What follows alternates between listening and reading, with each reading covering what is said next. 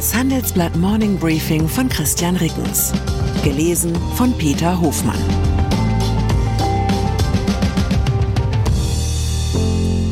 Guten Morgen allerseits. Heute ist Mittwoch, der 5. Juli. Und das sind unsere Themen. Diplomatie. Schlüssel zu Schwedens NATO-Beitritt liegt in Washington.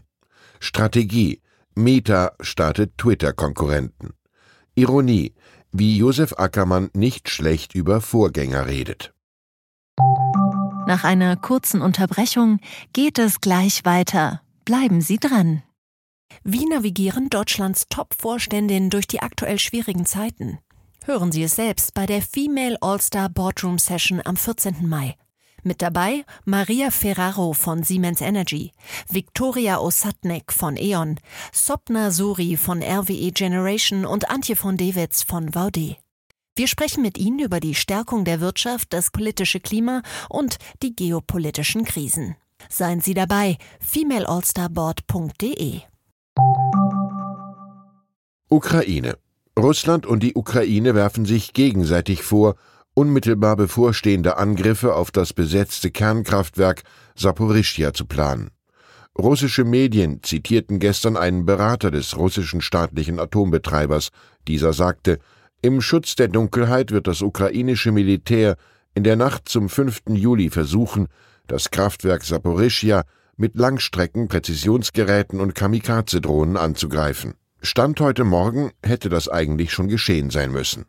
Der ukrainische Präsident Volodymyr Zelensky blieb in seiner täglichen Videoansprache etwas vager. Er sagte, wir haben jetzt von unserem Geheimdienst die Information, dass das russische Militär auf den Dächern mehrerer Reaktorblöcke des AKW Saporischja Gegenstände platziert hat, die Sprengstoff ähneln. Das diene möglicherweise dazu, einen Anschlag auf die Anlage zu simulieren, so der Staatschef. NATO der schwedische Regierungschef Ulf Kristersson unternimmt heute einen letzten Versuch, Schwedens NATO-Beitritt vor dem Gipfeltreffen kommender Woche doch noch auf den Weg zu bringen. Kristersson reist zu einem Kurzbesuch nach Washington, um sich von US-Präsident Joe Biden Unterstützung für die Verhandlungen mit der Türkei zusichern zu lassen.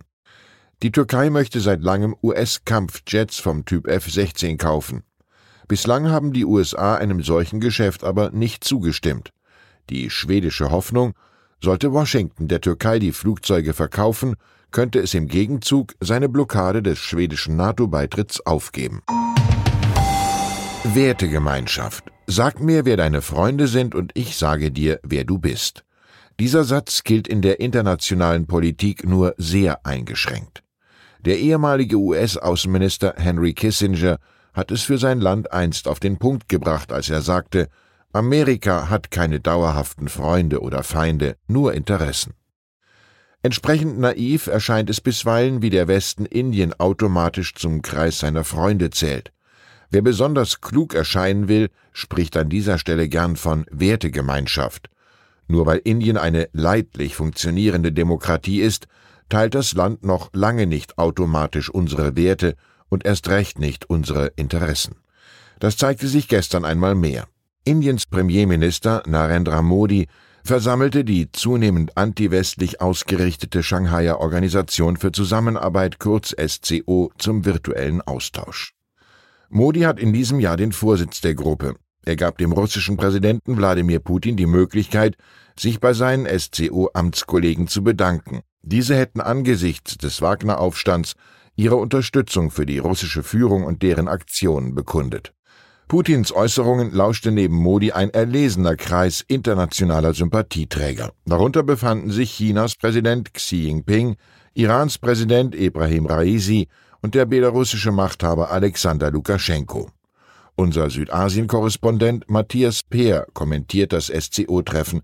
Er schreibt, die Regierung in Neu-Delhi beansprucht für sich, außenpolitisch ausschließlich den eigenen nationalen Interessen zu folgen. Das ist ihr gutes Recht. Doch die westlichen Regierungen, die Indien als Wertepartner zelebrieren, sollten das nicht vergessen, wenn sie Regierungschef Narendra Modi mit Waffen und industriellem Know-how ausstatten. Soziale Netzwerke. Im Vergleich zur gewaltigen Aufmerksamkeit, die Eigentümer Elon Musk bei Twitter genießt, handelt es sich bei dem sozialen Netzwerk um einen ökonomischen Zwerg. Gemessen an den monatlichen Nutzern rangiert es weltweit nur auf Rang 14. Ab Donnerstag könnte es für Twitter noch enger werden. Dann bringt der Facebook-Konzern Meta den Konkurrenzdienst Threads auf den Markt. In den App Stores wird Threads, was auf Deutsch Fäden heißt, als Instagrams textbasierte Konversations-App beschrieben. Das soziale Netzwerk Instagram, auf dem Nutzer vor allem Fotos und Videos teilen, gehört ebenfalls zum Mieter. Experten geben dem von Mark Zuckerberg geführten Konzern gute Chancen, sich mit Threads gegen Twitter durchzusetzen. Meta verfügt über hohe Barreserven, eine große Nutzergemeinde und gute Beziehungen zu Werbekunden. Zudem macht Twitter derzeit mit Massenentlassungen, Zugangsänderungen oder Leselimits turbulente Zeiten durch.